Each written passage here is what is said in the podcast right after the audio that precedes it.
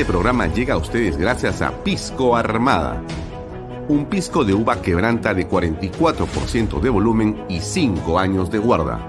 Un verdadero deleite para el paladar más exigente. Cómprelo en bodegarras.com y recuerde, tomar bebidas alcohólicas en exceso es dañino.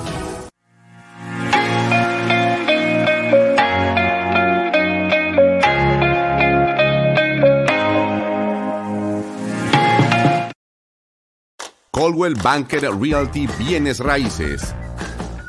Para invertir o vender bienes raíces en Miami, Florida, Coldwell Banker.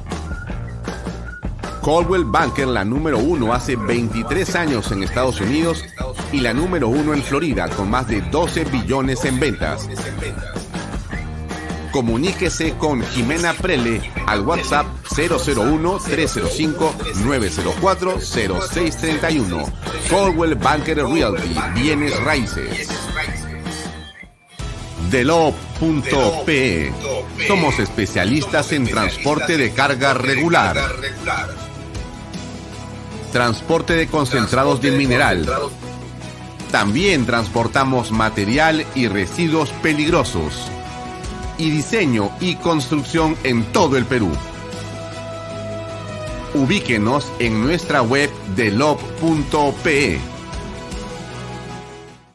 En el año 2022, el anuncio del inicio de la construcción de siete proyectos mineros marcará la pauta para el crecimiento económico del país. Así, Expo Mina Perú avanza impulsando las transacciones comerciales de la gran industria minera y sus proveedores. Participa con nosotros en la Gran Feria Minera de Lima, que abrirá sus puertas del 27 al 29 de abril y será presidida por Víctor Govitz, de compañía minera Antamina. No dejes pasar la oportunidad de presentar tus productos y servicios al sector más importante de la reactivación económica. Presentaremos la conferencia Internacional de Minería y el Congreso Latinoamericano de Compradores Mineros. Separa tu stand en Expo Mina Perú y haz negocios con el sector minero. ¿Qué tal amigos? ¿Cómo están? Muy buenas noches. Gracias por acompañarnos. Mi nombre es Alfonso Valle Herrera y como todos los días estamos eh, junto a ustedes de seis y media a ocho de la noche aquí en Vaya Talks por Canal B, el canal del Bicentenario. Como usted ha visto, eh, nuestra eh, programación ahora la emitimos por bloques. El día de hoy hemos tenido eh, un bloque desde las 5 de la tarde con Fernando Sillonis e Información. Después ha estado el oso Miguel Santillana. Hemos tenido Expomina rumbo a mm, Panorama rumbo a Expomina 2022 con Jorge León. Y ahora tenemos Vaya hasta las 8 de la noche. Son tres horas de programación. En el día estamos también teniendo una serie de enlaces y comentarios en torno a varios temas de coyuntura, de manera que estamos haciendo ya entre unas cuatro a seis horas diarias. Estamos seguros que eh, para fines del próximo mes estaremos ya claramente sobre las ocho horas de programación continua. Y para julio ofrecemos a nuestros eh, auspiciadores y a quienes siguen este pequeño espacio de comunicación llegar a las 12 horas continuas de programación de calidad para usted. Así que nos puede seguir, dicho sea de paso, por mis redes sociales, Alfonso Baella Herrera, las de Canal B a través de la página web o la aplicación. Y recordarle que salimos en vivo y en directo también por las redes sociales del diario Expreso, expreso.com.p, expreso.tv. Y los domingos también estamos por PBO Radio 91.9 FM. Bien, varias cosas que comentar. En realidad, el día de hoy ha sido un día muy interesante. El fin de semana también, con marchas, con distractivos y hablemos básicamente de política. Pero hoy vamos a tener en el programa, y por eso les comento y les muestro quiénes van a ser nuestros invitados el día de hoy. Va a estar a las 7 en punto de la noche el economista Carlos Adriansen que como ustedes saben es eh, decano de la Facultad de Economía de la Universidad Peruana de Ciencias Aplicadas, UPC, y vamos a conversar sobre, bueno, a dónde cree eh, Carlos que va la economía del país con estos eh, anuncios presidenciales, con esta búsqueda del presidente y del señor Aníbal Torres de culpables frente a lo que está ocurriendo, con la búsqueda de imputarle a los grupos empresariales de ser monopolistas o oligopolistas, ¿qué cosa va a ocurrir con los precios que no pueden controlar, con el trabajo que no logran reactivar, con la economía que está, como usted conoce perfectamente, sin ser del gobierno ni eh, estar vinculado a ningún grupo. Usted sabe en su hogar que las cosas andan entre regular y mal. Bueno, vamos a hablar de ello con Carlos Adriansen. Pero también hay un tema adicional que es sumamente interesante e importante y que tiene que ver con la política. Por eso hemos querido invitar a el politólogo Carlos Meléndez, quien ha tenido la gentileza de aceptar nuestra conversación desde las siete y media a ocho de la noche, para poder tocar con él el tema en relación a qué se puede, digamos, preservar de la política peruana, ojo, y qué eh, se puede cambiar o qué se debe cambiar. Hay cosas que cambiar, hay cosas que preservar. ¿Qué cosa es exactamente esto? Bueno, vamos a conversarlo con eh, Carlos Meléndez a partir de las siete y media de la noche. Por lo tanto, le pido a usted que, lejos de eh, desconectarse, se mantenga ahí donde siempre está acompañándonos en este programa. Pero bien, vamos a salir de este tema y vamos a hablar de otro que me parece muy interesante. El día de hoy eh, han habido, digamos, nuevos puntos, nuevos hechos que buscan básicamente distraer a los peruanos de los temas relevantes. Los temas relevantes, ¿dónde están y cuáles son? Bueno, tienen que ver básicamente con las investigaciones de la Fiscalía.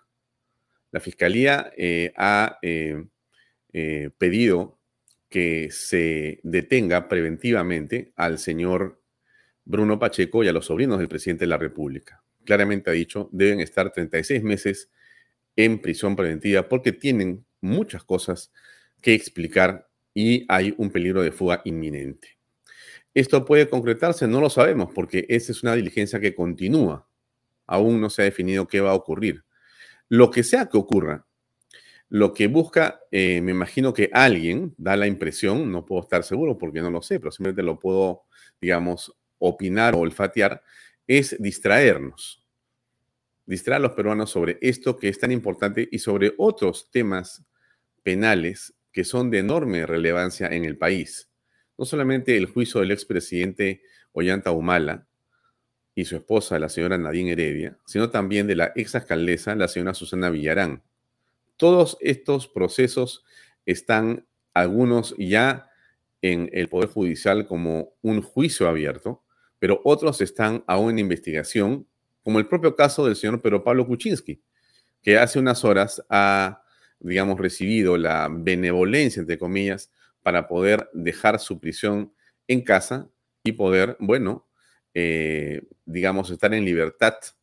Eh, me imagino que en la ciudad de Lima, firmar cada cierto tiempo eh, su permanencia en nuestro territorio, pero que al igual que otros temas, no se presentan cargos aún, se sigue en investigación. El caso de la ex alcaldesa de Lima, Susana Villarán, también es clamoroso por la lentitud no vamos a decir que es o no sospechosa. Dejemos ese juicio de valor a un lado. Simplemente eh, aboquémonos a pedir que las autoridades hagan lo antes posible su trabajo. Lo concreto es que en el caso del presidente de la República hay nuevos elementos de juicio que, como usted sabe perfectamente, se han eh, incorporado a través de la validación de cosas que dijo la señora Carolín López y que hay otro colaborador eficaz que ha corroborado, que ha certificado que ha dado más luces y que ha comprobado con su dicho también que lo que dijo la señora Kalin López era cierto.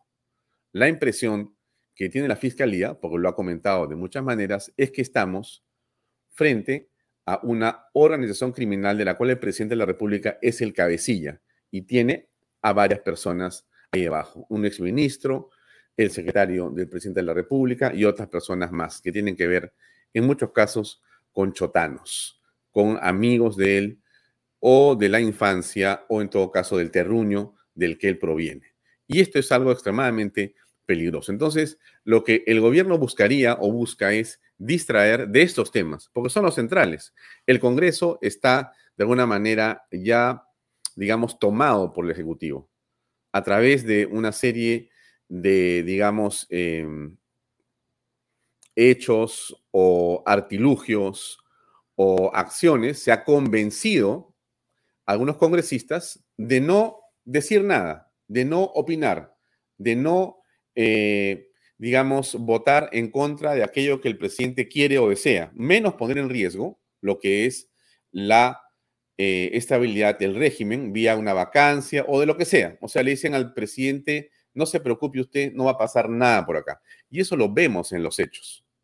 Nosotros no tenemos pruebas de que haya algo ilegal contra los o en favor de los eh, congresistas. Evidentemente, hay una serie de investigaciones que se hace y hace la prensa que muestran que algunos congresistas tienen asesores que visitan ministerios o visitan Palacio de Gobierno o como fuere que sea. Bueno, todo ello es parte de una, digamos, narrativa, de una investigación, de sospechas que se tienen, pero no hay nada absolutamente probado.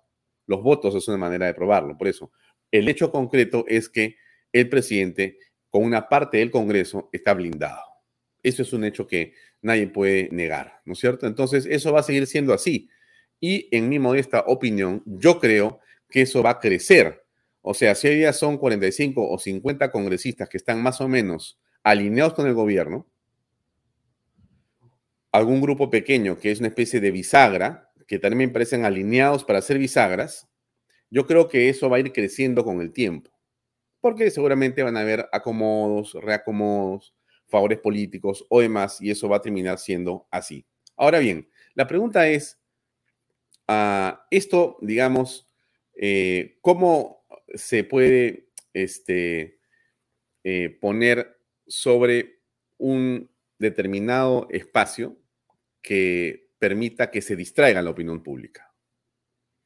Bueno, hoy día mm, hemos visto un video muy interesante de una congresista que se llama Tania Ramírez, ¿no? Tania Ramírez, de Fuerza Popular, de, digamos, la oposición al gobierno, ¿no es cierto? Y que, bueno, se los pongo para que lo veamos juntos. Solo dame tiempo, dame un momentico, tú sabes que yo soy guerrero.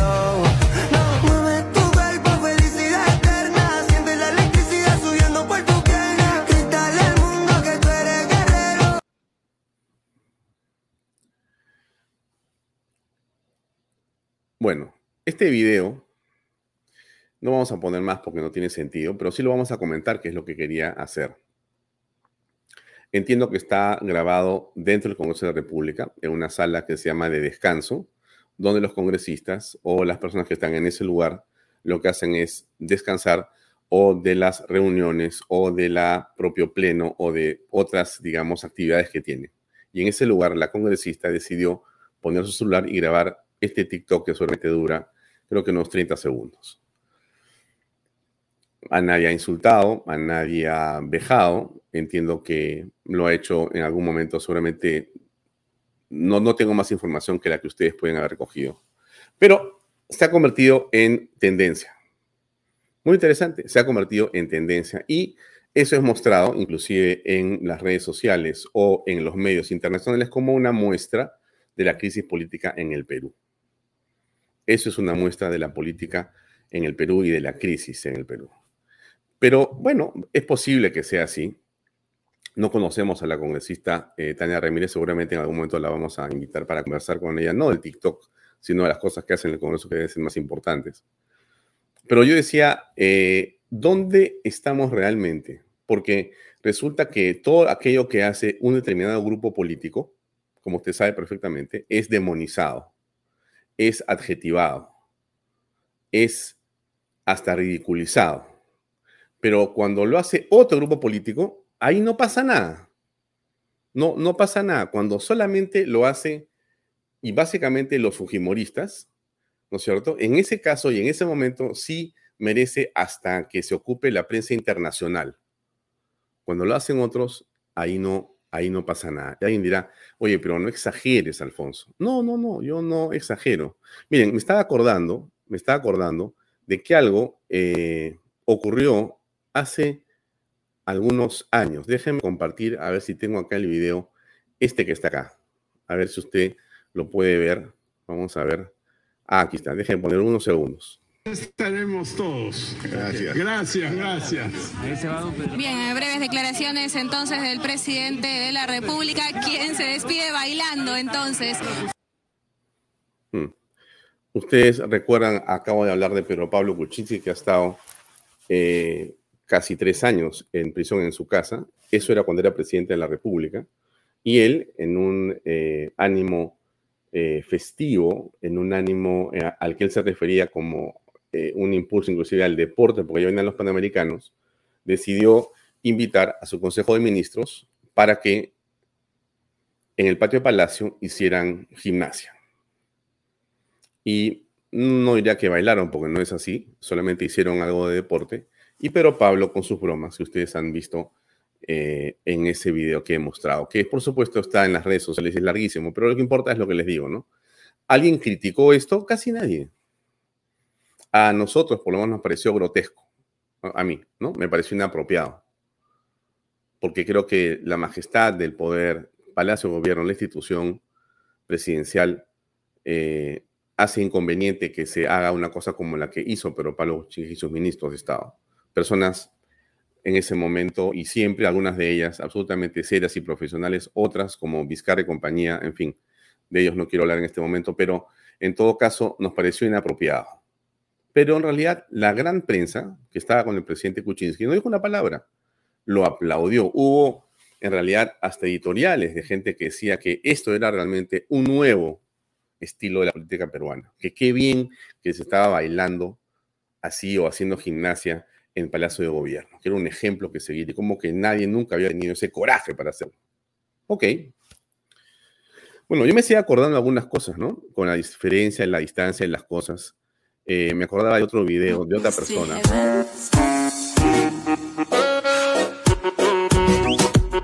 Tampoco, tampoco, tampoco pretendo en modo alguno criticar a la señora Molinelli por lo que había estado haciendo ahí, que era, entiendo, un cumpleaños y ella decidió grabarse y ponerlo en sus redes sociales. Ocurre que ella era una persona muy importante en ese momento porque era presidenta del Seguro Social. Y en todo caso, un video como ese, en una circunstancia covidiana de enorme, digamos, dolor para el país, era, de mi punto de vista, inapropiado. Pero tampoco se criticó. Algunos hasta aplaudieron o defendieron una posición como esa. Y si usted se acuerda también, déjeme compartirlo un cachito, Aquí está otro, otro, otro muy interesante de no hace mucho.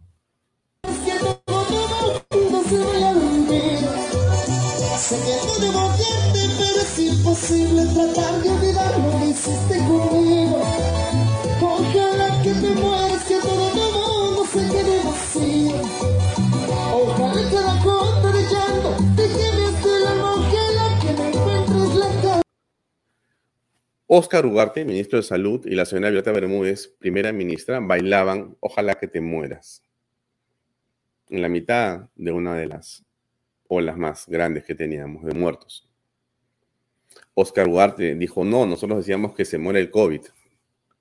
Pero resultaba una explicación eh, tardía y más bien lo que parecía, en este caso también, que ese baile era bastante inapropiado e inoportuno alguien la criticó a la señora Bermúdez, más allá, digamos, de quienes criticaban al señor Sagasti por lo que hacía, como esto, ¿no? Quienes hoy critican a la señora Tania Ramírez, que dicho sea de paso, nosotros no conocemos por si acaso. No sabemos en realidad, nunca en mi vida he hablado con ella ni he estado cerca de ella. No sé quién, quién es en verdad. Lamento no saber de la señora congresista. Em, y que, y dicho sea de paso, creo que su baile o su video eh, no es ilegal, pero creo que es inapropiado. Como el caso de la señora Bermúdez, ¿no? Primera ministro. Es una opinión. Me parece inapropiado. Inapropiado. Fuera de lugar. Pero, pero hace poco, mejor dicho, hace unas horas, hemos tenido otra, digamos, este, muestra de este, digamos, espíritu festivo o artístico o no sé cómo llamarlo, ¿no? Que los políticos suelen tener y que por alguna razón los hace, digamos, perder la noción de las cosas. Y lo hemos comentado acá, y usted también lo ha visto aquí.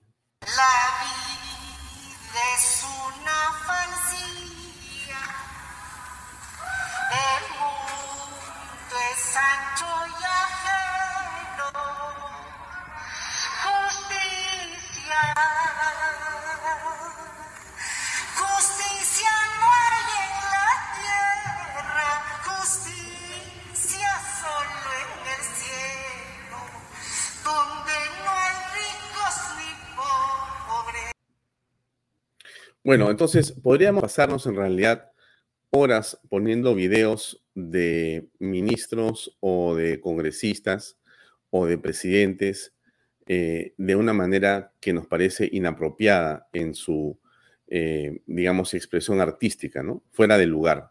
Pero ese no es el caso. De lo que se trata es mirar, digamos, por qué es que en ciertas cosas, en ciertos momentos, a ciertos grupos políticos sí se les demoniza, como es el caso básicamente del Fujimorismo. Todos pueden bailar, todos pueden cantar, todos pueden hacer lo que quieran, menos el Fujimorismo. Eh, y eso es proscribir a un grupo de personas por la razón de su pensamiento. Y eso es inaceptable en una democracia. Porque aquí en el Perú se ha construido la narrativa, y lo digo con toda claridad, de que el Fujimorismo, el aprismo también, y en algunos casos ciertos partidos de derecha, no deben prácticamente existir, no deben participar en la política, porque son, entre comillas, nocivos. Si ellos bailan o cantan o hacen gimnasia, donde sea, seguramente van a ser demonizados, ridiculizados y puestos eh, como una caricatura. Pero si los hacen los otros, no pasa nada. Todo se puede permitir, todo se aguanta y tenemos, como usted sabe perfectamente, esa doble moral, esa, esa cara doble, ese doble rasero para justificar cosas y para medir las cosas en el país, cosa que, por supuesto, a nosotros nos parece absolutamente contraproducente y una barbaridad. Pero bueno, eso es lo que hay. Y lo decía porque esto es lo que permite que se distraiga. Lo primero que le comenté en el programa es lo central, ¿no es cierto? O sea, vamos a mirar lo que pasa con Pedro Castillo, que cada está con el agua más cerca de la nariz. Alguien dice, pero no le va a pasar nada, porque parece ser una especie de, de gato con un montón de vidas. Ya no tiene siete, sino más. Pero todo eso en algún momento se va a romper. Va a ser seguramente una ruptura dolorosa, va a ser seguramente un hecho eh, complejo en la salida y no sabemos bajo qué circunstancias se producirá, pero el presidente Castillo está, desde mi punto de vista, por supuesto, creo que ya en artículo mortis, políticamente hablando. No puede continuar gobernando como lo está haciendo hasta su señora esposa lo está mirando mal, como todos sabemos, porque leemos eh, las redes sociales y leemos la información que nos llega de diferentes partes. O sea, existe en este momento sobre el presidente, por la gente que lo rodea, ya una duda razonable que las cosas no están para nada bien y que prácticamente él camina sobre una cornisa. Pero esa cornisa parece ser una cornisa realmente mágica, porque no le pasa nada al presidente, a pesar de todo lo que no conocemos. ¿ah?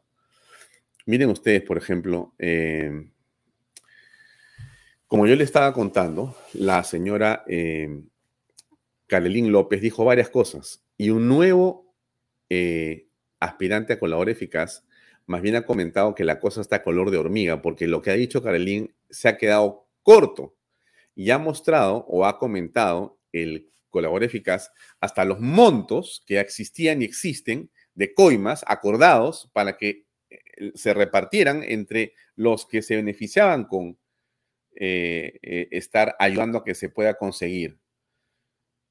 Y todo hace indicar, según los comentarios también, de que el presidente era quien estaba en la cabeza de esos beneficiarios. ¿Esto se ha probado? No, hay indicios, hay testimonios. Una colaborador eficaz dice una cosa que se corrobora con otro colaborador eficaz, que aporta más ideas y más temas en torno a ese, a ese asunto que se ha dicho. Comienza la probanza, comienza la probanza.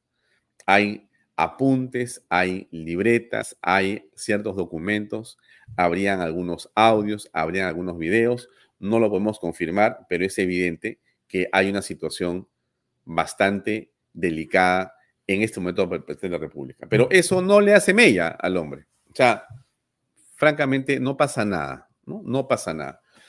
las encuestas dicen que el presidente de la República está con la, digamos, popularidad en el suelo. Em, ya no se sabe qué más podemos escribir sobre Pedro Castillo, porque las encuestas lo muestran con una aprobación cada día más pequeña y con una desaprobación cada día más grande con una sensación en el público que él es el hombre corrupto, porque la pregunta de la encuesta es, ¿usted cree que el señor Pedro Castillo está inmerso en temas de corrupción? Sí, dicen todos. Sí. Inconcebible. Pero no lo dice el 20% o el 30 o el 40 o el 50, ya lo dicen el 65, 68% de la población dice y cree que el presidente está metido en temas de corrupción. Es realmente sumamente delicado.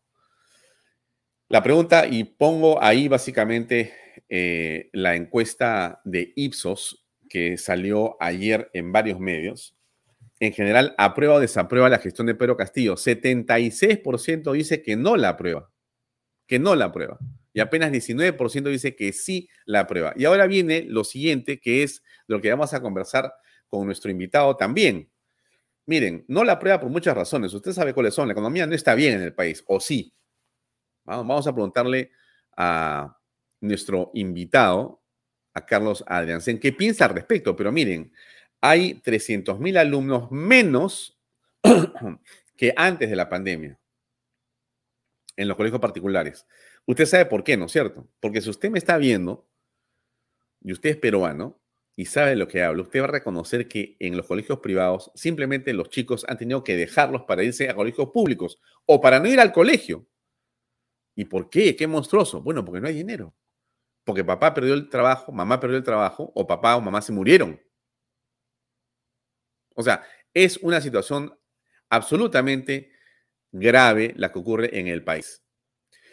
Y, y aquí ya paso a hablar con Carlos Adrancén. 74% sostiene que decisiones políticas del gobierno de Castillo afectan la economía. Miren ustedes, ¿ah? afectan la economía. Lo que hace el presidente afecta el bolsillo de la gente las decisiones que toma. O sea, no es que el presidente está para ayudarme. No, el presidente aparentemente hace cosas que nos perjudican. Pero ¿por qué haría una cosa así el presidente? ¿Qué es lo que está detrás de esto? En su opinión, las decisiones políticas que viene tomando el gobierno tienen un impacto positivo o negativo en la economía. Negativo, 74%. Positivo, 17%. Lo dice Ipsos. Bien, ya no hablo más. Vamos a invitar a Carlos Adriancén, que está con nosotros. Carlos, buenas noches. ¿Cómo te va? Buenas noches, encantado de estar en tu programa. Hice todo lo posible por ponerme un saco, pero acá en La Molina, sin... No, no pero quisiera responder tu pregunta. Por favor, adelante. Mira, eh, de Castillo se puede decir que tuvo un pésimo gobierno antes que él.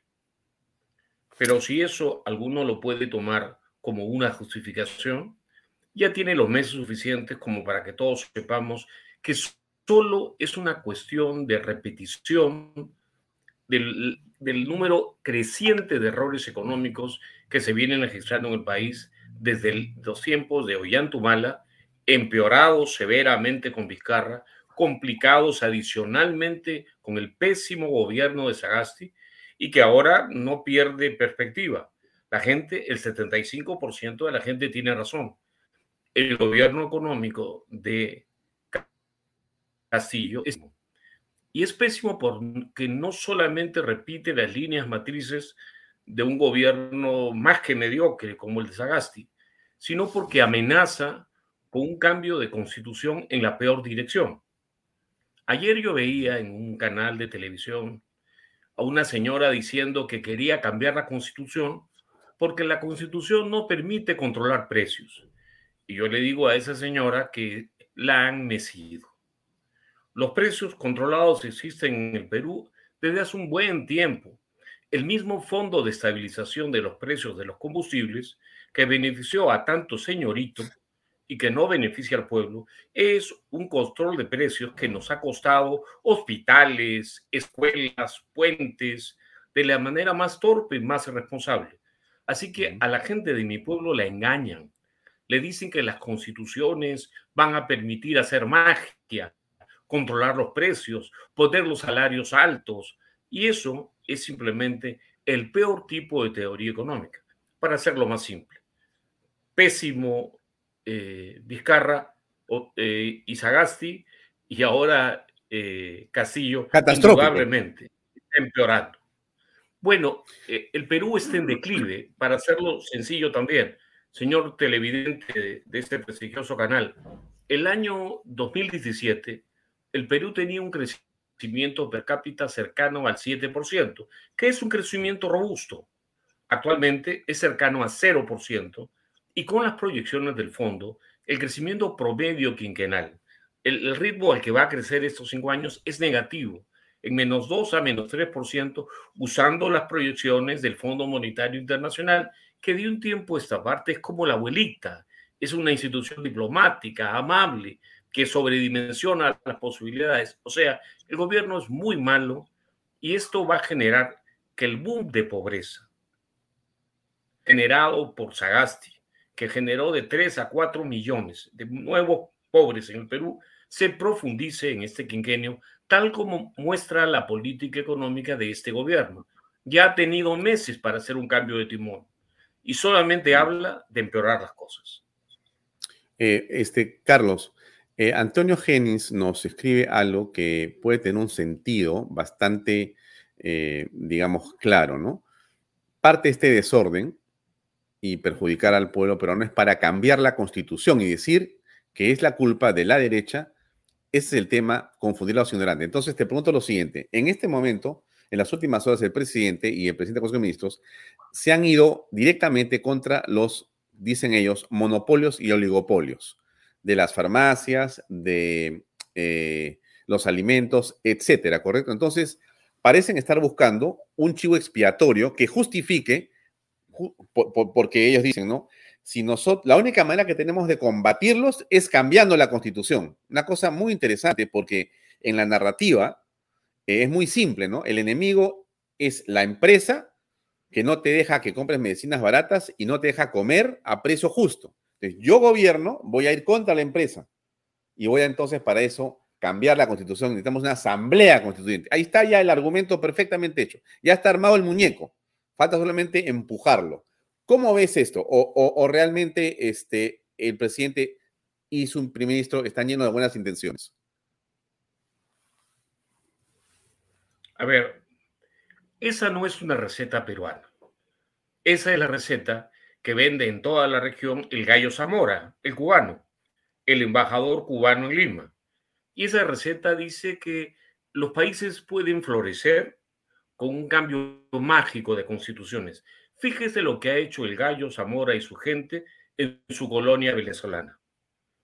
Venezuela, en los años 60, estaba en los albores del desarrollo económico y hoy día es casi tan paupérrima como es Bolivia. Si el Perú sigue la receta del gallo Zamora y un cambio constitucional lleno de demagogia y de expresiones falsas, el señor Holmes es muy duro y se refiere a nuestros hermanos que tienen cinco años de educastafa como gente que ignora muchas cosas. Bueno, todos ignoramos cosas, pero lo concreto es que una mala constitución es tremendamente destructivo. Todo lo malo que ha hecho Sagasti, que ha hecho Vizcarra, toda la corrupción se potencia. Una constitución con la eh, receta de, de, izquierda que tanto abraza los hermanos eh, este, eh, Cerrón bueno, ya sabe quién le dicta la receta. Lo único que genera es corrupción, atraso y pobreza. Oprime a la gente. Pero nuestra gente, la gente que yo veo protestar, algunos debidamente pagados dicen, tú ya no vas a perder nada.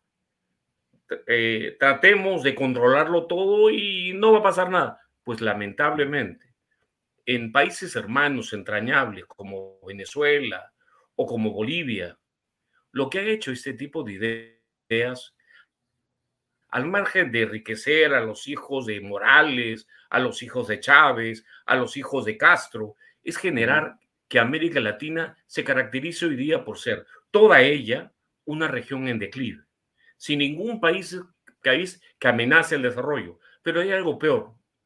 Hace poco estaba en tu programa el señor Menéndez, que es un politólogo. Si tú ponderas indicadores de libertad política y libertad económica, vas a encontrar que la región, rangos más comunistas, con mayores países que caen en rangos comunistas, hoy es Latinoamérica. O sea, estamos en declive y nos han hecho creer que lo que ha causado el declive va a ser nuestra solución. Porque hemos tenido gobiernos muy malos que han transitado hacia la izquierda. Y como sucede en estos casos, los de ese sector te van a decir, bueno, esto no es izquierda. Es como decir que un, un felino que tiene una melena, que tiene una uña en la cola, que es gris, que es pelucón, no es un león. Bueno, el señor Castillo fue puesto por la izquierda. Los votos lo contaron una burocracia de izquierda. Sigue una riseta de izquierda y lo defiende la izquierda. ¿Qué tipo de gobierno es ese? Que no me vayan a decir que la desgracia actual no es la desgracia propia de un país que aplica receta de izquierda. Pero volvemos a la pregunta, porque el, el debate parece estar apuntando a demonizar a ciertos grupos empresariales.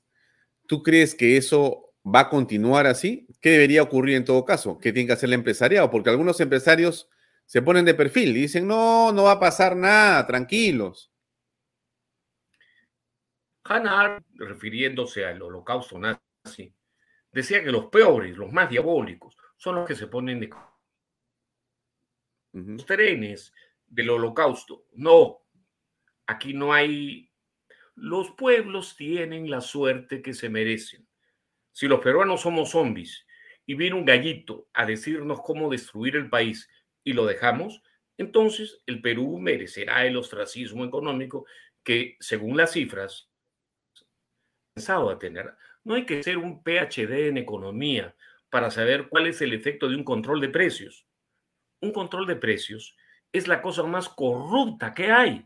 Acordémonos de los embalses de Velasco o de García con Izquierda Unida y toda la corrupción que se generaba con los precios. Los bancos, el señor Lescano no sabe, pero puede aprender viendo tu programa, tenían una rentabilidad superior al 200% de su patrimonio porque controlaban lo que el señor Lescano quería, ese colaborador del señor Casillo, eh, eh, las tasas de interés. Pero esto es popular porque, digamos, hay que reconocer, los gobiernos peruanos han entregado a una determinada ideología la formación de sus colegios. Y la gente repite cosas que nunca han pasado y hoy día el crecimiento que llegamos a tener hace 10 años ya es cosa del pasado. El Perú hoy, hoy, es una economía en declive que puede hacia una muchísimo peor si comienza a dar regalitos constitucionales, si comienza a emitir. Hoy la situación es tal que el Banco Central ha tenido que ser más que conservador en el manejo de la liquidez en estos días y a pesar de todo la inflación se va hacia el 7%. Desde que ha llegado Castillo, la tendencia de la inflación sobre su, sobre su tendencia, la inflación se ha ido 5 puntos y no mm. han hecho nada más que repetir lo mismo que antes. ya, pero frente a eso, a eso, Carlos. La economía están atadas. Ya. Ahora, frente a eso, Carlos, este, la respuesta del gobierno eh, digamos, que ya se ha extendido a todos los ministros de Estado, el guion proporcionado es, esto es producto de la guerra Ucrania-Rusia. No hay nada más que hacer acá, sino esperar, sino al contrario, somos el país que mejor la está llevando, mejor la está pasando. Ahora, ya hemos conversado nosotros de la guerra, pero quiero tu opinión al respecto. Si tú crees que lo que pasa en el Perú como dice el presidente y sus ministros, es por culpa de la guerra Ucrania-Rusia. Pero no me digas todavía la respuesta, por favor. Vamos a una pausa comercial brevísima y regresamos con tu comentario. Adelante, por favor, con las comerciales de Vaya Talks.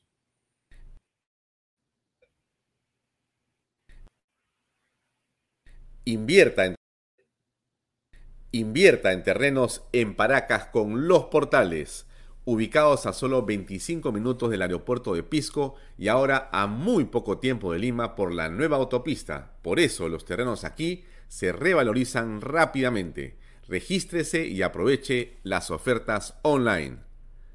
PBM Plus proteínas, vitaminas y minerales. Y ahora también con HMB. Recuerden, vainilla y chocolate. No olvide que el ejercicio favorece su sistema inmune y que una buena alimentación es su mejor defensa. Compre PBM en boticas y farmacias a nivel nacional.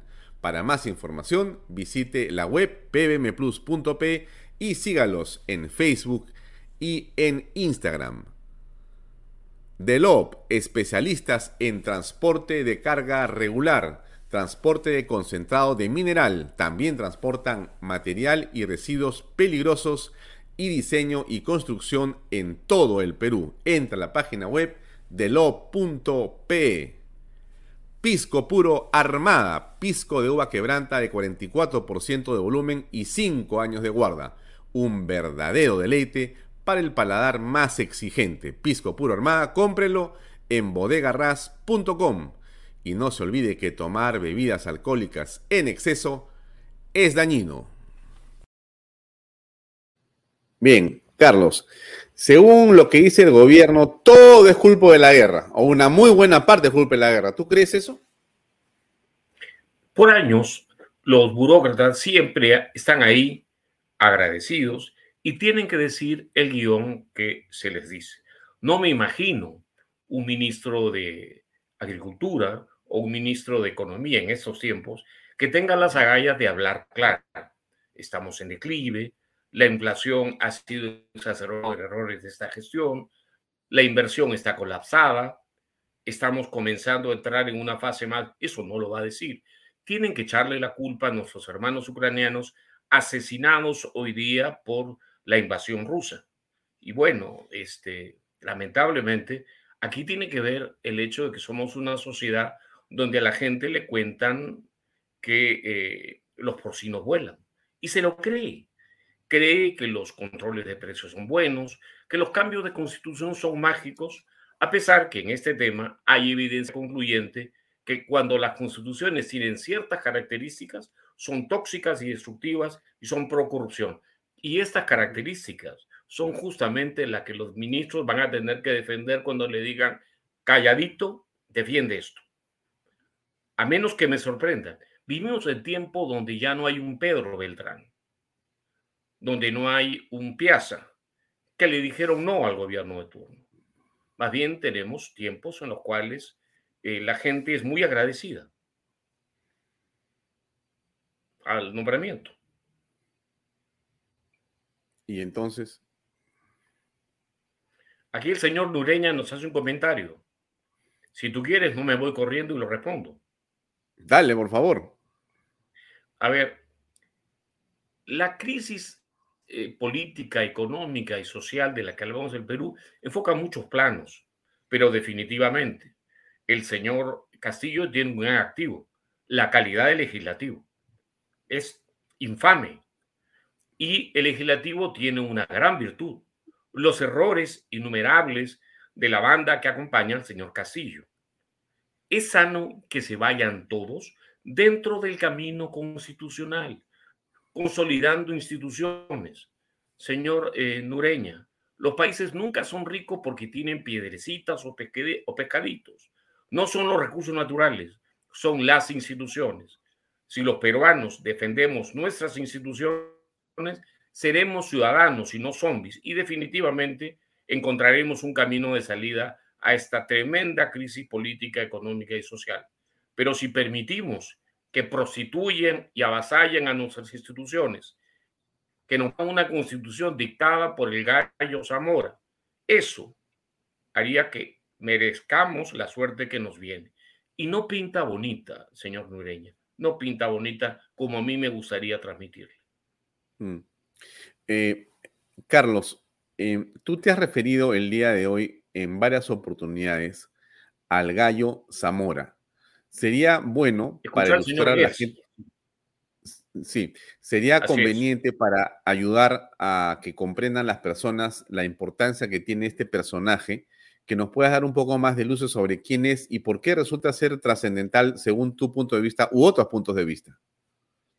Mire, en realidad inflar a Castillo, a Evo, a Zamora, es como inflar a los calichines.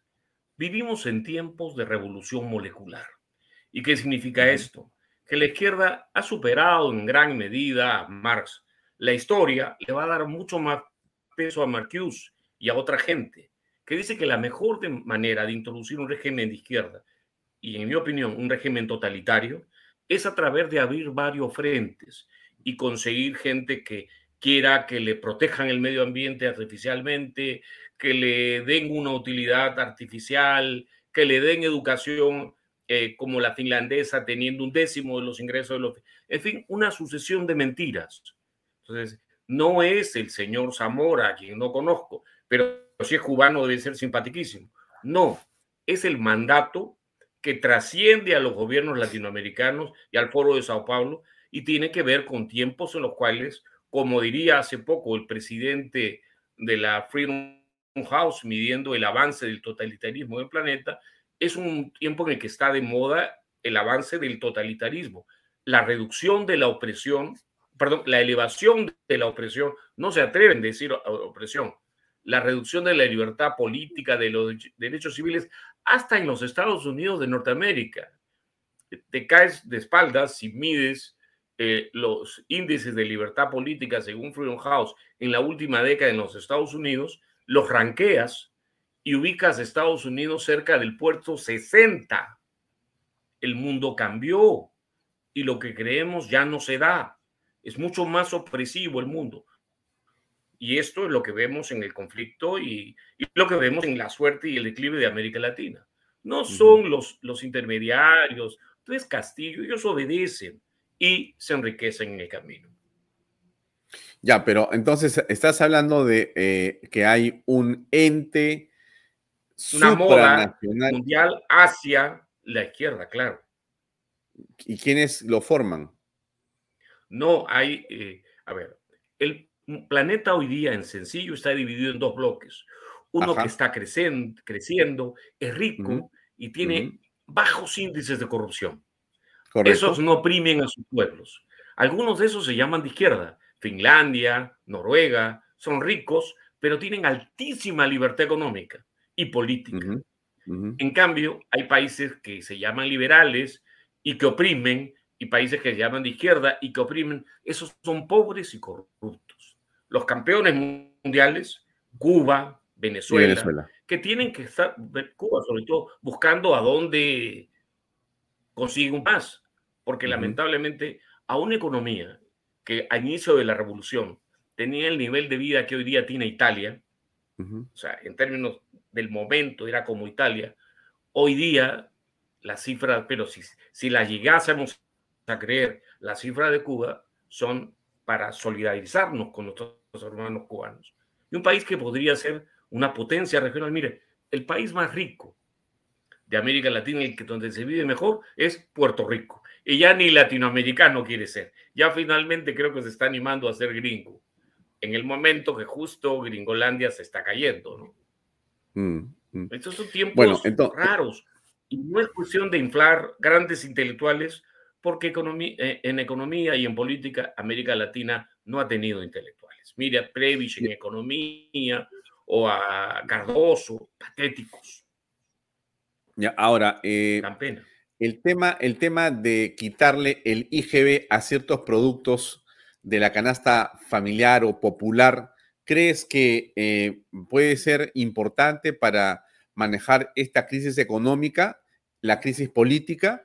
Este forado que se piensa, eh, digamos, eh, construir tiene entre 2.500 y 3.000 millones de soles al año que se van a quitar del presupuesto nacional. Bueno, así es la cosa, ¿va a dar resultado? ¿Qué piensas? Me encantaría que se haga un, se quite de un presupuesto nacional tan corruptamente administrado esa cantidad o el doble. Pero lo que se tiene que hacer técnicamente es que si tú reduces impuestos, y a mí me encanta toda reducción de impuestos, Alfonso, también reduces ministerios, también reduces consultorías, también reduces mamaderas. Ya no hay ningún sobrino que comience a hacer obras por ahí en unas obras medio truchos. Tienes que reducir el gasto corriente mm. drásticamente reenfocar el gasto público, reducir ministerios y darle mejor servicio al pueblo, porque hoy día, en medio de la crisis de Ucrania, la está pasando escandalosamente. Yo no puedo defender ninguna medida que le dé espalda a mi gente, pero eso de bajar impuestos me encanta. ¿Qué haría? Ahora, es como si usted hubiera comprado un carro de 15, ah, perdón, le quise responder al señor Sánchez, como diría sí, sí, sí, te le he puesto ahí. peores ministros me picó la pregunta. ¿Cómo manejaría o qué haría con la refinería de Talara? Es como si usted vive con sus padres y su hermano gasta todo el patrimonio de sus padres en un carro suntuario de esos que al día siguiente no vale nada. Muy bien, se fregó.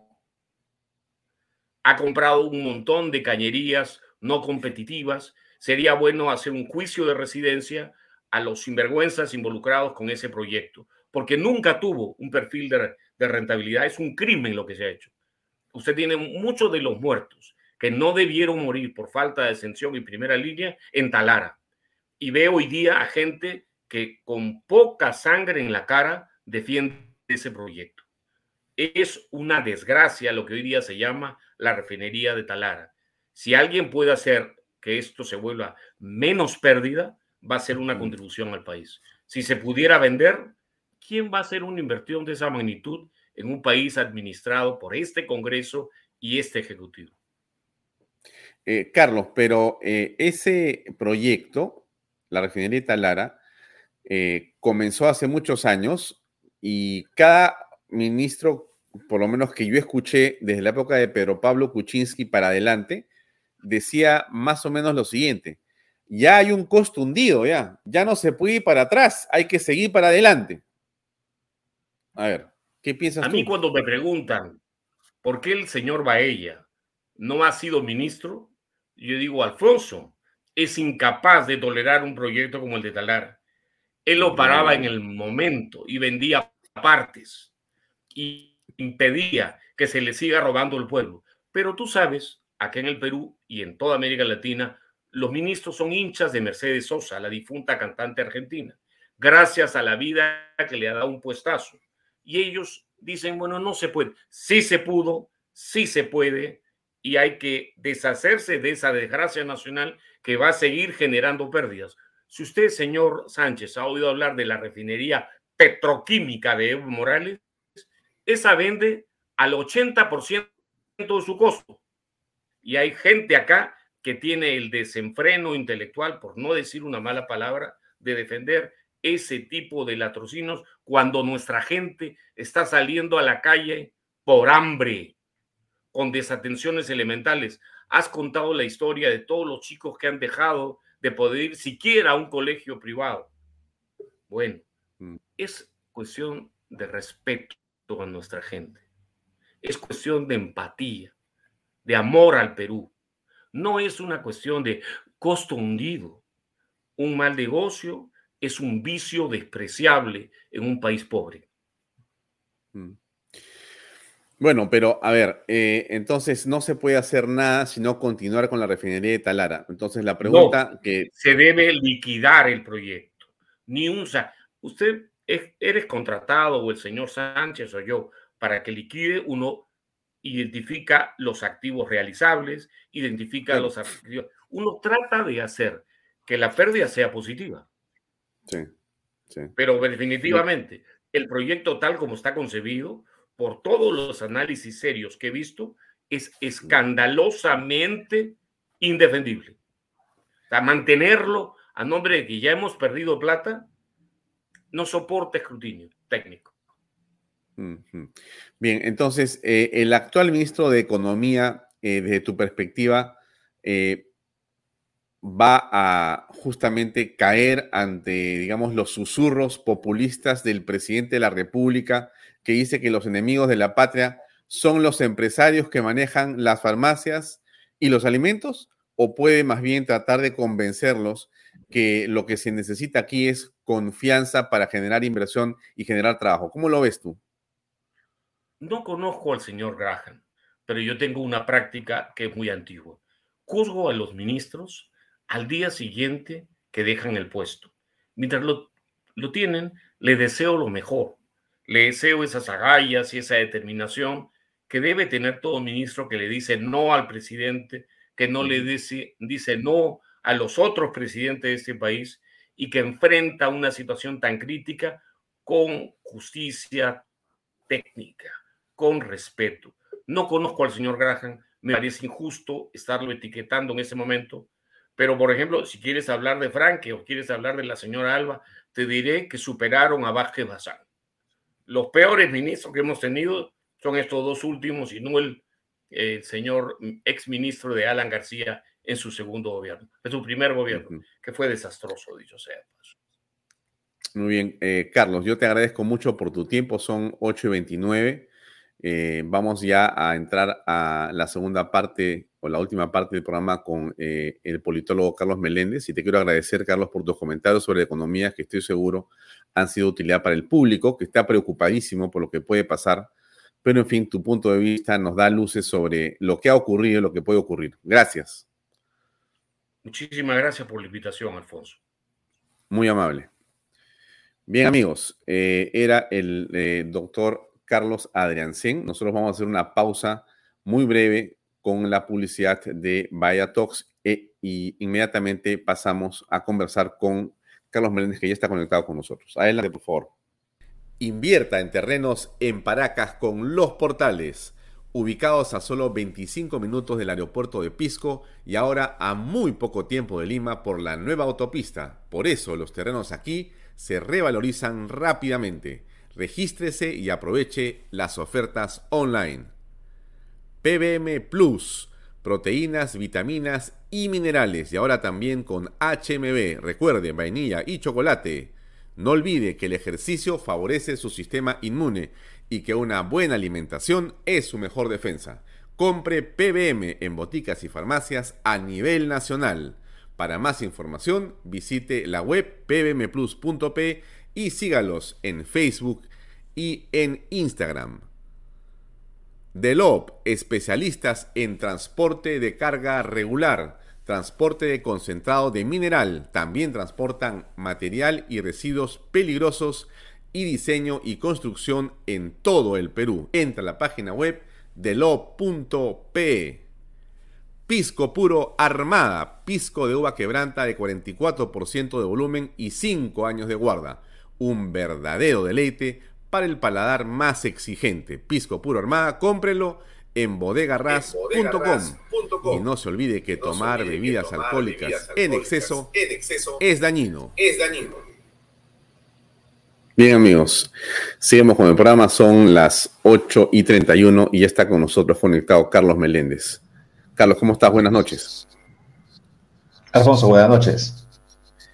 Eh, hace unas horas escribiste una columna en el comercio que tenía un punto de vista muy interesante sobre cómo podríamos los peruanos mirar el panorama político, constitucional y en general la crisis que estamos viviendo. La pregunta que tengo para comenzar antes de entrar al detalle de tu análisis es eh, desde donde estás, desde tu mirada del país, ¿no es cierto? ¿Cómo aprecias lo que está pasando políticamente en este momento en nuestra patria? Creo que es una crisis sistémica. No se trata solamente de la debilidad de un presidente o de la inminencia de la caída de un presidente. Creo que mucho del debate político y de las propuestas y de las opiniones han girado en torno de qué hacer con un presidente que claramente en ocho meses eh, ha mostrado serias debilidades para la administración pública. Sino creo que aquí mi punto de vista es, oye, que el problema no es solo el presidente, que hay un problema de momento destituyente, como llamo en, en, en, la columna, donde hay una pérdida de legitimidad de toda la clase política. Eh, y caiga o no caiga Pedro Castillo, tenemos que empezar a ver las soluciones y las salidas a esta crisis de todo el establishment político, ¿no? Entonces, yo lo que propongo es, o sea, no sabemos si caerá o no caerá o, cuándo caerá el presidente, lo que propongo es, hay que empezar una agenda inmediata de trabajo en una triada de, reformas este, para reinstituir lo valioso que, que, nos queda todavía antes que es, se desmonte este, todo el modelo de crecimiento económico que nos ha sacado de, crisis peores que hemos vivido. ¿no? Mm, claro, sí, sorry por la hora, pero eran las 7 y 33, eh, me había equivocado. Pero bueno, entonces regresamos al tema.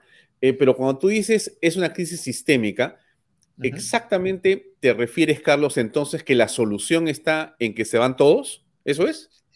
La solución es, mientras se vayan o no se vayan todos, lo que tenemos que empezar a hacer son reformas reinstituyentes del Estado y reformas reinstituyentes de las políticas de mercado, antes que terminen de, este, de, que, de que colapsen todas.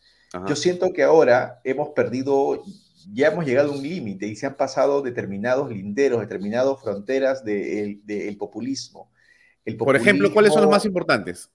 Lo que tiene que ver con reformas tributarias. Ya si te pones a jugar con el IGB, con el selectivo al consumo, y así pones a hablar de reformas tributarias, claro, ya has pasado una línea, te das cuenta, o sea, ya, ya has pasado una línea, no necesitas ser comunista eh, ortodoxo para, para, tirarte abajo el, el, modelo. Yo creo que ya sea por amateurismo, por ser populista o porque sea comunista, no sabemos finalmente, yo creo que si ya te metes con una reforma tributaria en un contexto de crisis política, es necesario poner candados, ¿no? Entonces yo digo es, la gente, eh, como vemos las encuestas de opinión pública, tienen muy bajos niveles de rating con respecto a tanto el Ejecutivo como al Legislativo, o sea, a eso me refiero con el ánimo de que se vayan todos. Yo no, no significa necesariamente que el momento de destituyente se consagre en una salida, pero yo lo que digo es, en este contexto en el que todos están en un declive de legitimidad, tenemos que tener reflejos para poner candados en la economía,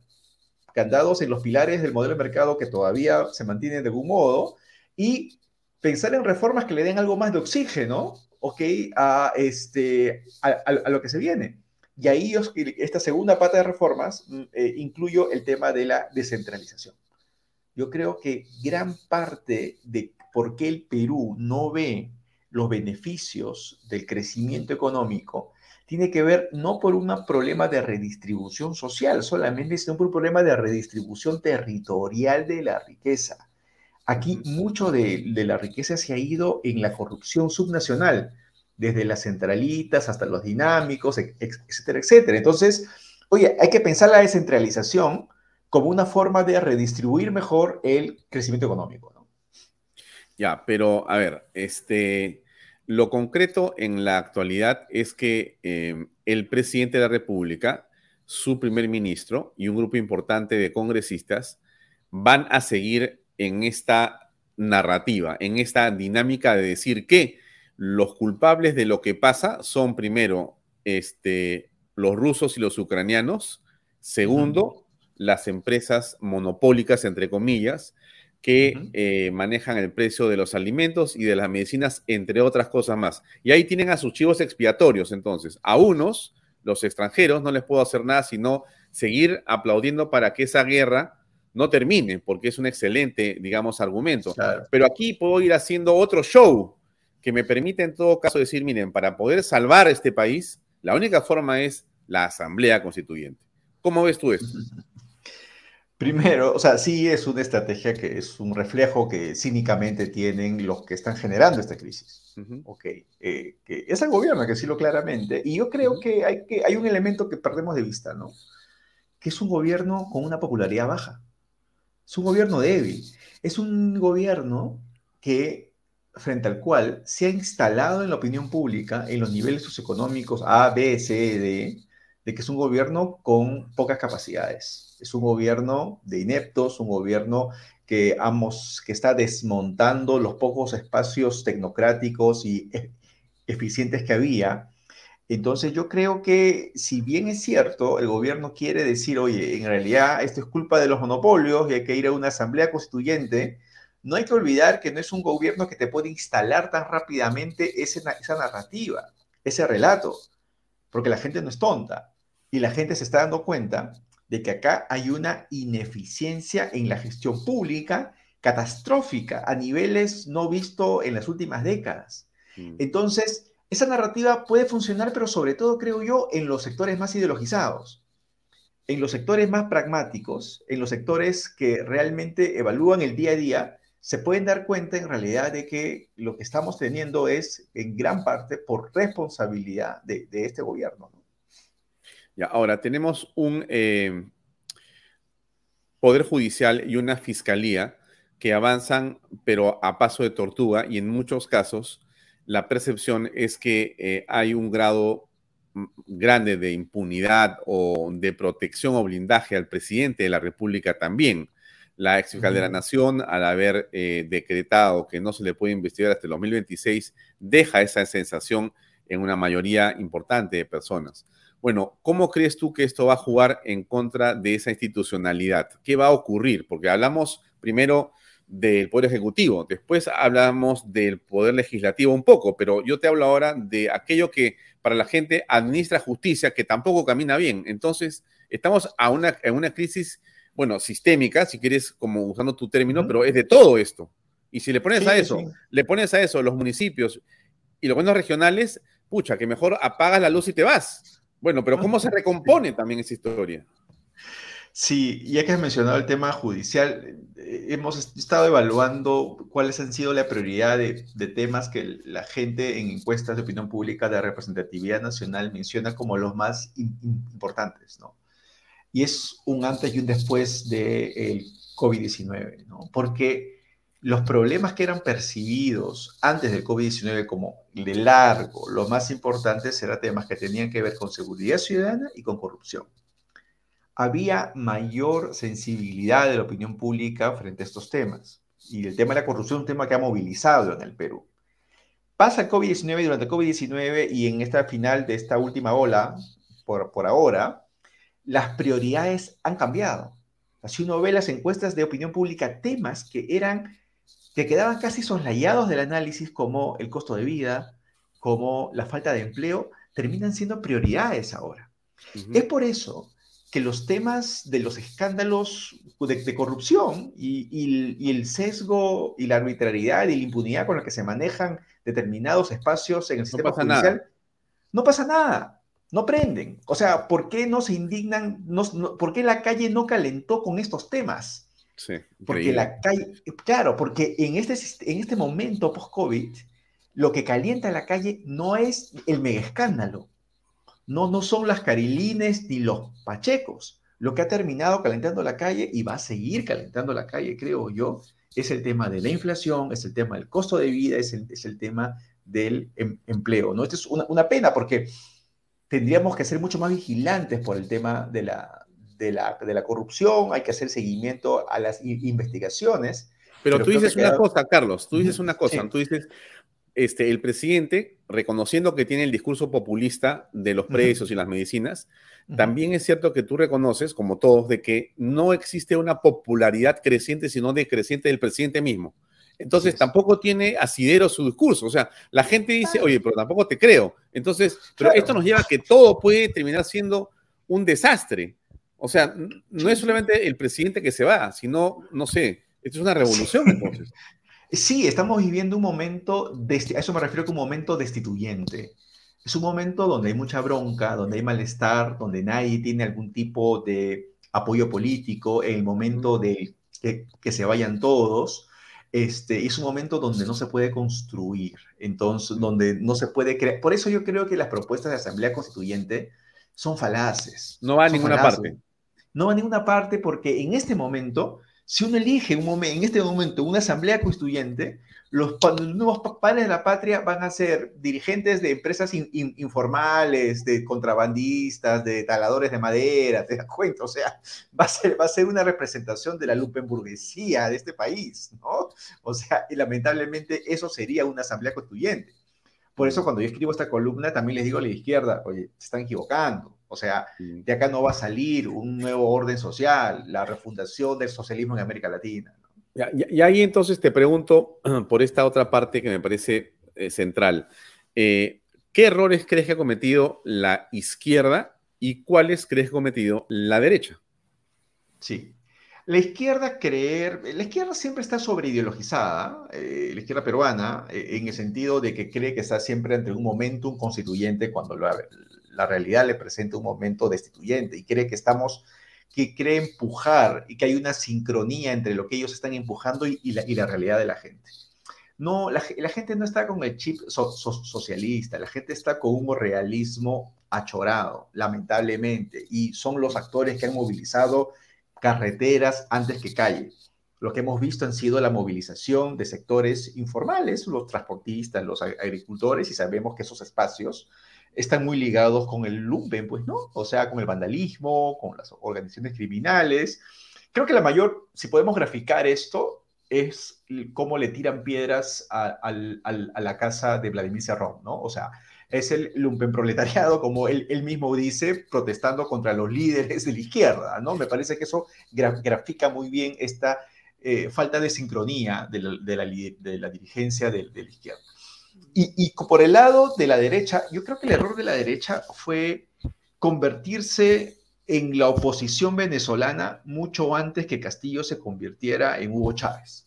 ¿No? Fue, sí, o sea, fue, sí, o sea, fue, fue una derecha que, que, ya estaba, obviamente con cierta evidencia, estaba alertando obviamente el surgimiento de, este, de un gobierno que claramente iba a destrozar la economía del país, como lo vemos, lo estamos viendo, ¿no? Pero, pero no lo destroza por, por comunista, lo destroza por amateur sobre todo. Es un amateurismo con, eh, eh, con ideología, entre comillas, populista, tiene reminiscencias de izquierda, pero es el amateurismo populista y radical populista, o sea, no porque es populista no deja de ser radical, ese, ese contexto es lo que ha terminado este, dañando eh, el, el, el, Estado. Entonces, yo creo que la derecha se preparó para luchar contra un Hugo Chávez, pero esto ha sido más un Lucio Gutiérrez, ¿no? Esto ha sido mm. más un gobierno eh, mediocre en ese sentido.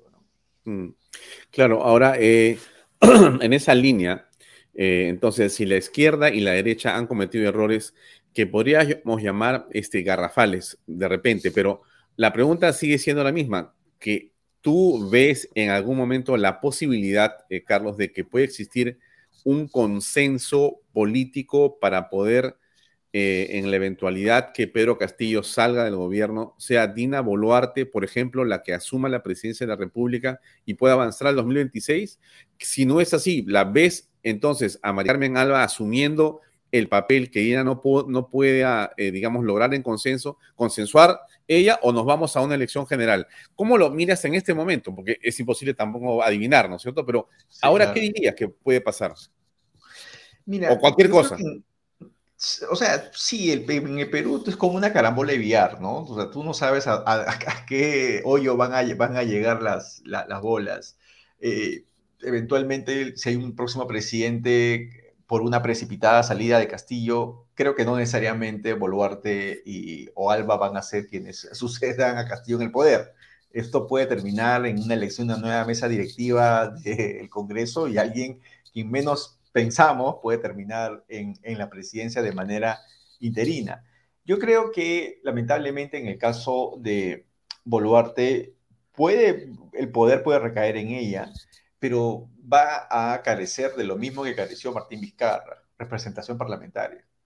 O sea, Boluarte podría ser elegido, podría suceder en el poder, pero no, no significa con continuidad, ¿no? O sea, es va a ser muy raro, no, tiene, no tendría puntos de apoyo para hacer una, gobernabilidad. Yo sé que la izquierda se está acercando a ella, o sea, a mí me da la impresión. Pero ¿tú no crees ahí que los caviares están haciendo gabinete ya?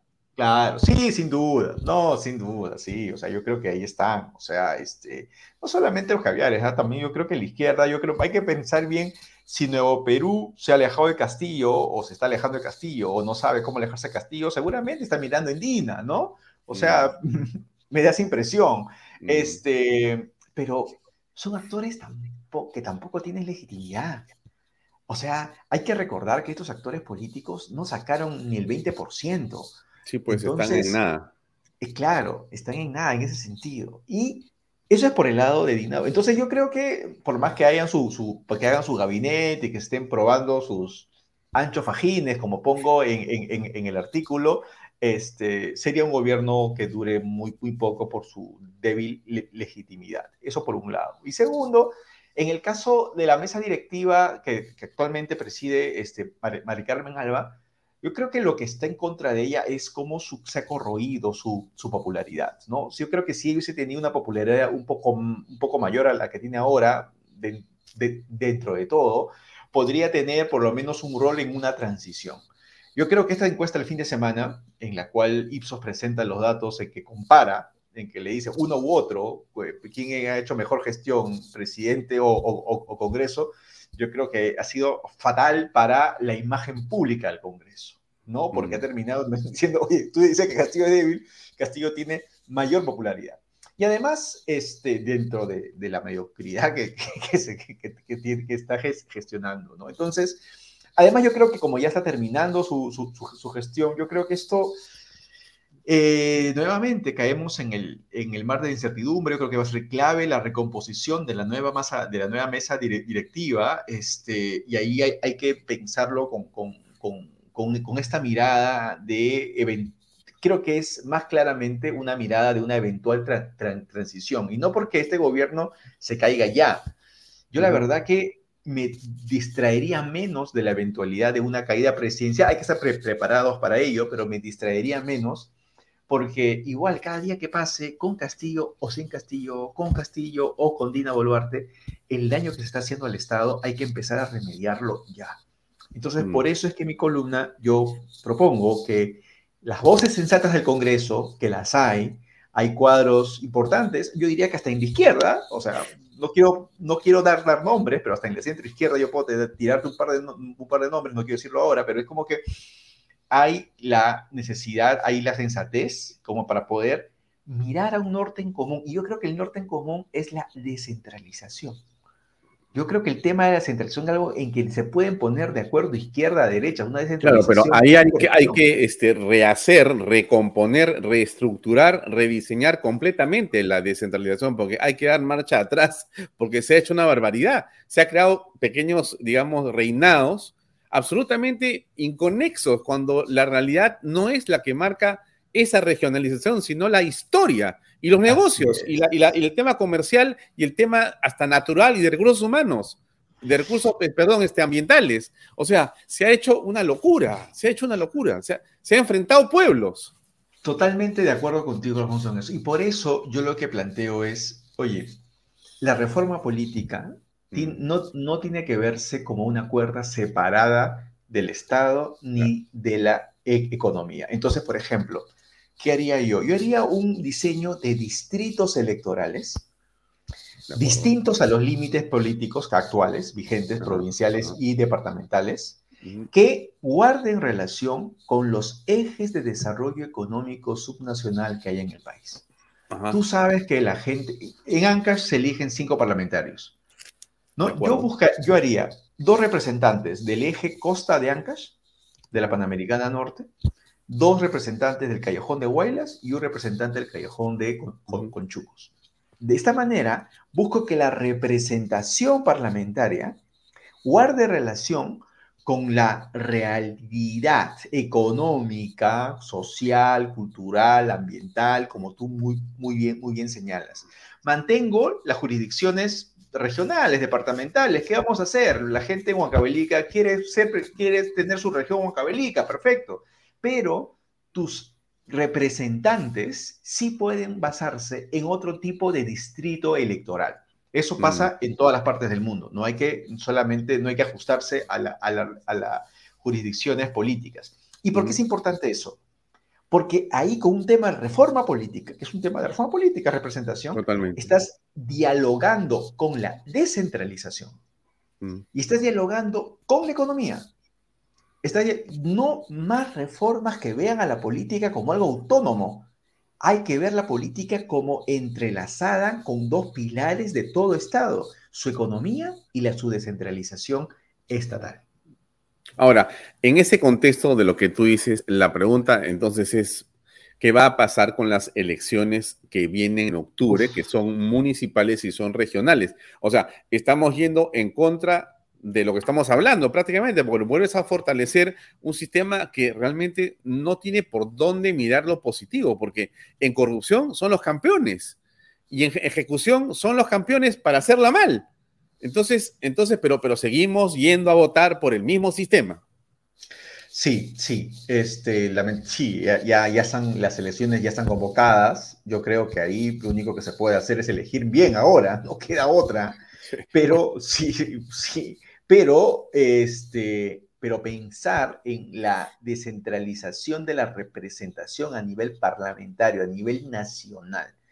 Porque yo creo que mucha de la crisis de representación que hay en el país no viene tanto con los gobiernos locales, sino viene tanto con la representación nacional. La gente ve muy lejano a su, a su parlamentario. Mm. Entonces, este, y, yo creo que podemos empezar a afinar mejor esos vínculos de representación. Pero claro, como tú dices, nos queda el gran reto de pensar qué hacemos con la representación regional y la representación municipal, que, que sí, hay que pensar ahí otro tipo de reformas complementarias a ello también, sin duda. Mm. Ahora, eh, va a haber un mensaje político con respecto a lo que pase en Lima desde tu punto de vista en la elección municipal, porque está corriendo nuevamente algunos candidatos presidenciales, o mejor dicho, creo que casi todos, por lo menos que están primeros en las encuestas últimas. López Aliaga y Urresti. Urresti, eh, López Aliaga y, está este, ¿cómo se llama? Forsyth y Forsyth, ¿no es cierto? Están los tres primeros lugares, por lo menos son presidenciales. Bueno, ese fenómeno, eh, me refiero a que se presenten los candidatos presidenciales, ¿cómo lo ves tú desde la politología? Lo que pasa es que vivimos en realidad varios países, ¿no? El Perú ya se ha dividido geográficamente, se ha fragmentado políticamente. Entonces, una realidad es Lima, una realidad es la costa norte, otra realidad distinta es el es el sur andino. Vivimos como islotes fragmentados. Y lo que estamos viendo en Lima, el Lima es una jurisdicción electoral que se ha movido más rápidamente a la derecha. claramente. Entonces, lo que vamos a ver es una elección entre candidatos de derecha. Eso es, lo que, eso es lo que vamos a ver en Lima. Pero la elección que vamos a ver en las regiones del sur va a ser elecciones entre candidatos de izquierda o entre candidatos anti-establishment. O sea, cada macroregión ha empezado a tener una dinámica y una inclinación política ideológica distinta. Y hoy quiero llamar la atención porque todos sabemos que Lima se ha movido a la derecha, sabemos que el norte, el otro hora solo norte aprista, juega más al sector pro, pro mercado, más populista pragmático, sabemos que el sur andino es radical, pero ojo con el centro. Estas protestas que, han, es, que, se, que estallaron en, en Junín se explican porque es una región de una reciente y rápida radicalización. Ok, este electorado del centro votó por, por PPK, o sea, el año 2016, o sea, eh, PPK ganó en la, la, Oroya en la primera vuelta del año 2016. Este, y en el 2021 este, fue Acción Popular, uno de las que tuvo las más altas votaciones. Pero ha habido un radicalismo muy reciente en el centro y, yo soy, si, de hay una, si alguna región me llama más la atención por su incertidumbre y por no saber por dónde va a ir, es creo el centro del país. ¿no? Mm. Y la última pregunta para, para, para, a ver si nos puedes ayudar a entender y al público que nos está acá este, siguiendo. Si tú fueras candidato presidencial y se presenta Keiko Fujimori, serías elegido presidente de la República. Cualquier persona que se presente con Keiko Fujimori sería elegida presidente de la República, menos ella. Es un fenómeno del. lo que es, una, metáfora lo que te estoy diciendo, pero es para exagerar el tema y tratar de plantear esa figura del antifujimorismo como, caramba, no sé si cómo llamarlo, un contaminante, un desestabilizante, un elemento que es disruptivo en la política peruana y que ha sido de alguna manera, el que ha impulsado los triunfos eh, de los últimos gobiernos. Bueno, a ver, ¿cómo aprecias eso, eh, Carlos, en general en el país? Es un fenómeno, la identidad negativa, el anti, es un fenómeno que existe en, en, varios países. O sea, el antiperonismo en Argentina, el antipetismo en, en Brasil, el antiuribismo en, en Colombia. Pero claro, no han tenido la magnitud que, hemos visto en el Perú, que ya tenemos experiencia con los antis. O sea, todo el siglo XX peruano se explica como el antiaprismo, tratando de evitar que el APRA llegue al poder, hasta que después de décadas llegó al poder el año 85. O sea, eh, la representación política en el Perú tiene una historia y un hábito de confrontar a un partido que en sus inicios representaba la irrupción de los sectores populares y de las clases medias emergentes, ¿no? Entonces, siempre hay una suerte de rechazo, de repudio, de hasta de asco, diría yo, a la emergencia de, ese tipo de espacios políticos. Eso mezclado con lo del gobierno autoritario, que ya termina pues de, generar unos antis muy, muy este, fuertes, ¿no? Entonces, el Perú tiene historia de ello. Yo estaba hablando del APRA, no estaba hablando de Pokémon. o sea, es como que eso ya tiene, tiene una historia y en el Perú, lamentablemente, eso es parte de nuestra cultura política. Entonces, yo, yo creo que este, ese es un factor que es nuestra principal clivaje político, nuestra, primer, nuestra principal división política. Y yo creo que así desaparezca Alberto Fujimori, yo creo que vamos a tener todavía varios años por delante hablando de Fujimorismo y de antifujimorismo. Muy bien, Carlos. Eh, nos hemos quedado con ganas y con muchas preguntas del público. Te, convoco para otra oportunidad después de Semana Santa para poder conversar en algún momento que tengas tiempo. Sé que estás ocupado dando clases y demás, pero para poder avanzar sobre estos antis, que es siempre un tema muy interesante, y también de hablar de los nuevos liderazgos, ¿no? ¿Qué cosa ves tú también en, esa, en la política peruana que puede funcionar? Eso me gustaría dejarlo para después, en todo caso. Y te agradezco nuevamente por tu tiempo esta noche. Muy amable. No, a Alfonso, muchas gracias por la invitación y a disposición de ti y de la audiencia para una próxima oportunidad. Gracias, muy buenas noches, gracias. ¿ah? Gracias por acompañarnos. Bien, amigos, eso es todo por hoy. Era eh, Carlos Meléndez, el politólogo. Eh, nos ha dado una serie de ideas y conceptos que creo que tienen un valor enorme en este momento. Y como ustedes han escuchado, lo estamos comprometiendo para otra oportunidad. Gracias por acompañarnos. Eso es todo por hoy. Eh, mañana estamos a las seis y media en punto en otra edición de Vaya Talks, aquí por Canal B, el canal del Bicentenario. Gracias.